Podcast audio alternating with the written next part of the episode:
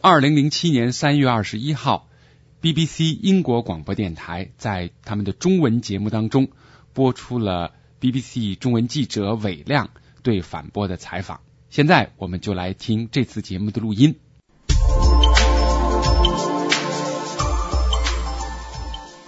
伦敦 BBC 英国广播电台，北京时间晚上九点到十一点半的播出频率是四十九米六点零九零兆赫，四十一米七点一零五七点三三零兆赫，三十一米九点六零五兆赫，十九米十五点二八五兆赫。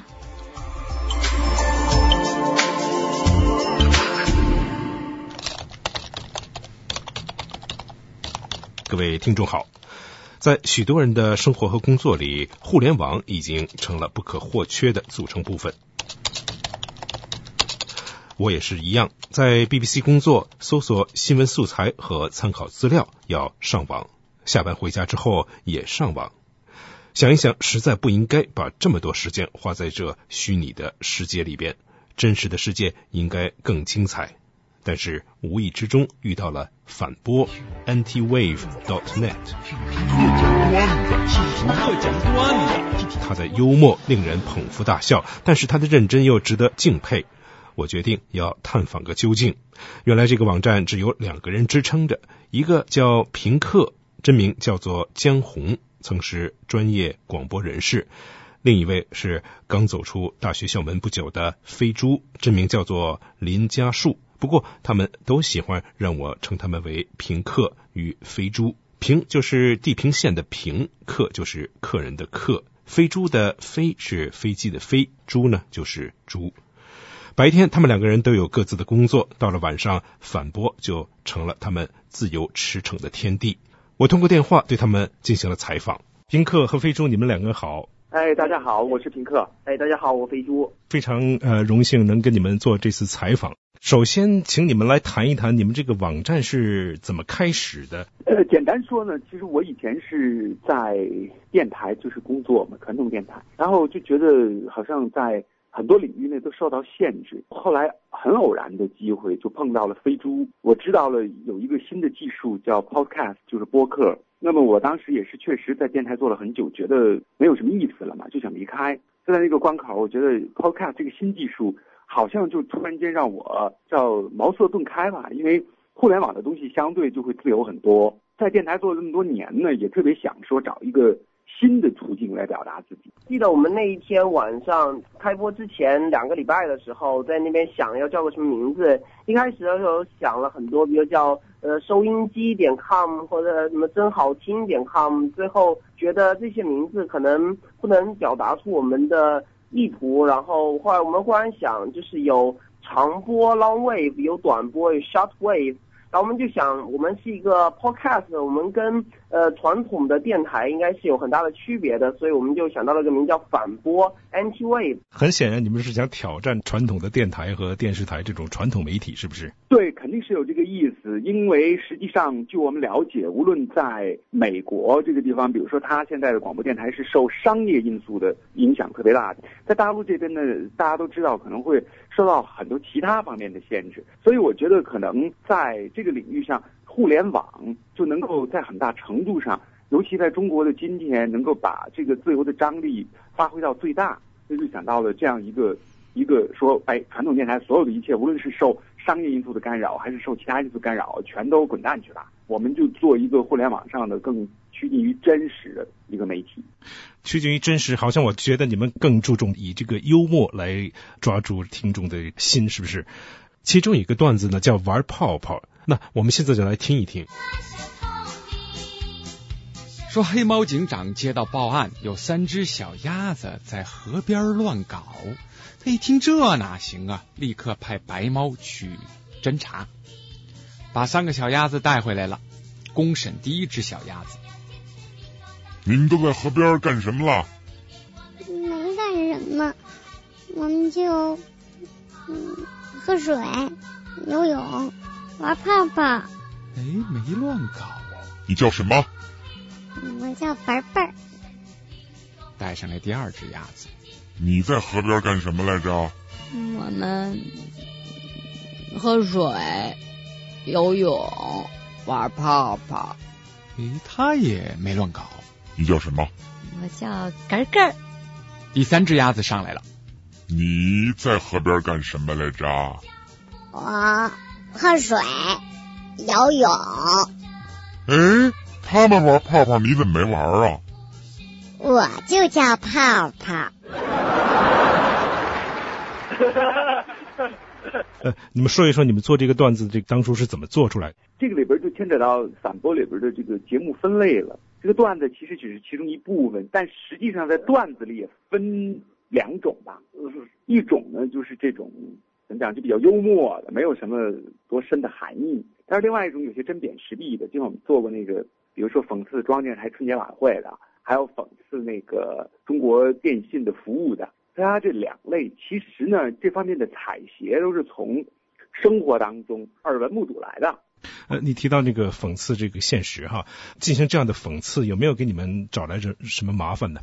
没有，没有，完全没有过。因为我觉得现在中国整个的这个媒体环境是这样的，就是在互联网上，它自由度相当的大。比如说，当然这样的段子在以前，比如说我在传统电台里，真是不可能，对，完全没有可能，从来没有。我们以为这上面有留邮箱，然后也从来没有收到过说什么信件或者什么样子。反正就是我们一直做到现在都挺平稳的，除了。一些技术问题，外，从来没有别的。对，说来自官方的压力一点也没有过。对，现在有一个话题叫做反播超级难说哈，找一些非常敏感的话题来讨论，其中有涉及到同性恋的，有涉及到中国与日本的关系问题的，在这些比较敏感的话题里面，你们是怎么样处理的呢？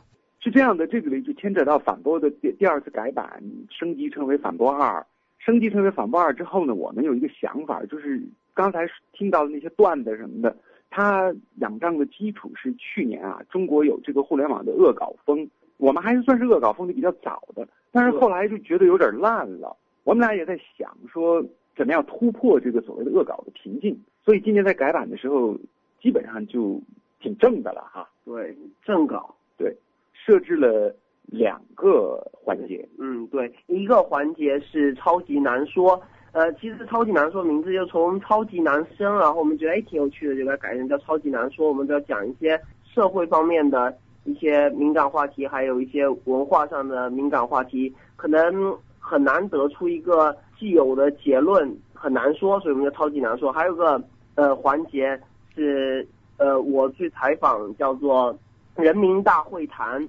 想采访一些很新的人物，就不管他的年龄是高低，不管他是中国人还是外国人，但他的想法很新，而且在这个新媒体的时代，有一些很有趣的故事。在这个人民大会谈以及这个超级难说这样的话题里面，哈，你们有没有没有遇到一些情况，就是说你们挑了一个话题，后来你们突然觉得这个话题过于敏感，给你们找来麻烦，所以你们最后就舍去了这个话题。没有，因为首先有一点啊，反驳它不大涉及所谓的纯政治的讨论。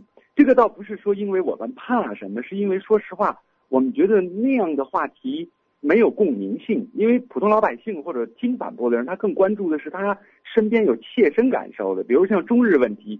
其实中日问题这个特别典型，就是说可以把它理解为成一个政治话题，但是更大意义上理解为一个社会话题。对，就是中国人和日本人之间的。对，而我们设定的就是说我为什么不可以喜欢日本这样一个？因为网上有很多愤青，他针对中国人对日本人的这些年的这个中日之间的吧，这些一一直以来这上个世纪存在的这些问题，但是这种反日情绪，我们觉得可能有的时候会有些过，所以我在生活当中其实也是感触非常深，好像是说你在一个，就像我在那个节目里也说了。就一开始，你你在一个餐馆里边提到了这个，我挺喜欢日本的。如果声音有点大，可能你就会招来别人的白眼儿，甚至可能引起更大的这个争端。我觉得，普遍这种社会情绪需要这样一个网络的形式来来反过来做一个设问：我们怎么就不能喜欢日本？对，我觉得我们也是希望通过这个节目有个更理性的声音，因为我们觉得在中国互联网上，特别是在论坛里面，很多理性的声音已经被很多。民族情绪给替代，完全的淹没掉了。所以我们希望在这里面一些敏感话题，也不仅仅是像日本这样话题，还有包括说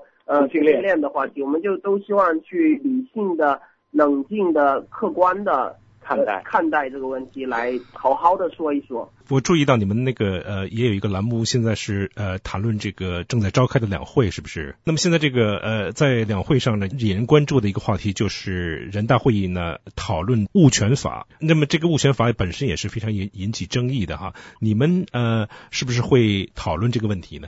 其实，在里边已经涉及到了，会在接下来的，因为它每天有一个主题，之前涉及到的是两会当中公布的一些东西，我们会有专门的一期来讨论物权法的问题。实际上，我们想做的更多的是普及物权法的概念。为什么呢？因为其实提起来物权法，我深切的感受就是，身边的很多人其实不知道，他根本不知道这个所谓物权的概念是什么，更何谈说普通的老百姓去参与，或者说叫来判定。如何在自己的生活角色当中维护自己所谓的这些物权的权益？每天这个两会，他中国媒体、外国媒体的报道会狂轰滥炸，特别特别多。所以我觉得他这样一个简短的十分钟的播客，我们期望达到的是说：第一，实用性；第二，就是一个信息整合，就能够让想了解两会的人通过十分钟短短的十几分钟。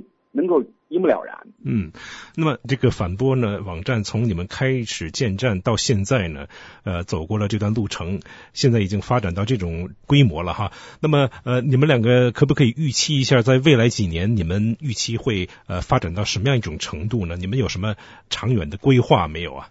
其实吧，从近期来讲，我觉得我和飞猪吧有一点，我们俩年龄差距挺大的，差十几岁，差不多是两代人。但是有很多性格特征特别的一致，也正是因为这个，才一拍即合，做起了反驳。那么有哪些性格是一致呢？比如说逆向思维，就当中国互联网媒体都开始恶搞的时候，越来越烂的时候，我们就开始想了，不行，我们不能再这样下去了。那么像今年就开始所谓刚才飞猪说的正稿，确实话题都很严肃，当然是用。轻松的方式来表达，我觉得近期内会沿着这个路线走下去。尤其像超级难说，会涉及到更加敏感的社会话题和文化话题。再有像飞猪的那个人民大会谈，他会怎么讲？把这个借由互联网技术吧，把这个他的手伸向全世界各地。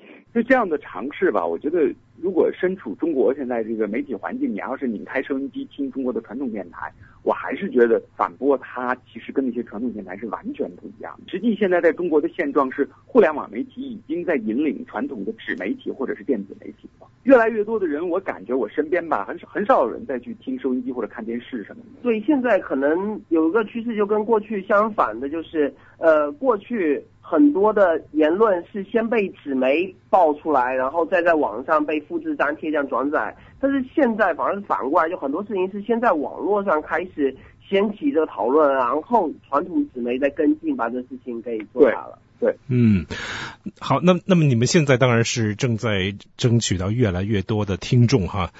那么你们有没有做好思想准备？一旦就说在中国这种环境之下运作呢？如果你们呃把这种言论自由的这种容忍程度推到了极限？会不会对你们产生反效果呀？也就是说，你们会遇到麻烦？不会，我认为不会。为什么呢？其实我个人感觉啊，中国它现在的媒体环境啊，当然，呃，我们也可以看到它可能会有不定期的这种变化。但是你看整体的曲线图，比如说我们看七十年代、八十年代、九十年代到今天，它的那个上升值，所谓的言论自由空间度是加大的那个，如果是把它比作一个曲线图的话，是相当大的。比如说像我举个简单的例子，像我今天能接受这样的采访，在七十年代那是完全匪夷所思的。我们在中国其实能够切身感觉到这一点。说句实话，现在中国的方方面面的问题，我作为一个观察者吧，我觉得它确实有很多问题。但是我个人觉得，包括言论自由的空间的加大，我觉得一步步来。我觉得能够感觉到的是，这些年确实是在啊不断的进步，尤其是在。互联网就是这个媒体这个诞生之后，呃，那么呃，那么飞书呢？你是怎么想？你刚刚出了校门不久，呃，刚刚进入社会，你是不是比较那个胸怀大志啊？怎么说呢？我觉得我很幸运，就是能够遇到平克这样一个搭档，因为我家里本身就是接触电脑、接触互联网都比较早，所以说我呃了解，可能了解这些新的资讯也比较多。可能正好就有这个机会，通过一些先进的渠道来实现我在媒体方面的一些理想。因为我现在的本职工作是在一家报社工作，呃，那还有一些想法还可以再转播以及在 blog 这些各种的互联网的这个渠道来表达出来。所以我觉得在这样一个新的互联网的时代里面，能够实现这些东西，觉得自己挺幸运的。平克和飞猪非常感谢你们接受采访，祝你们未来成功。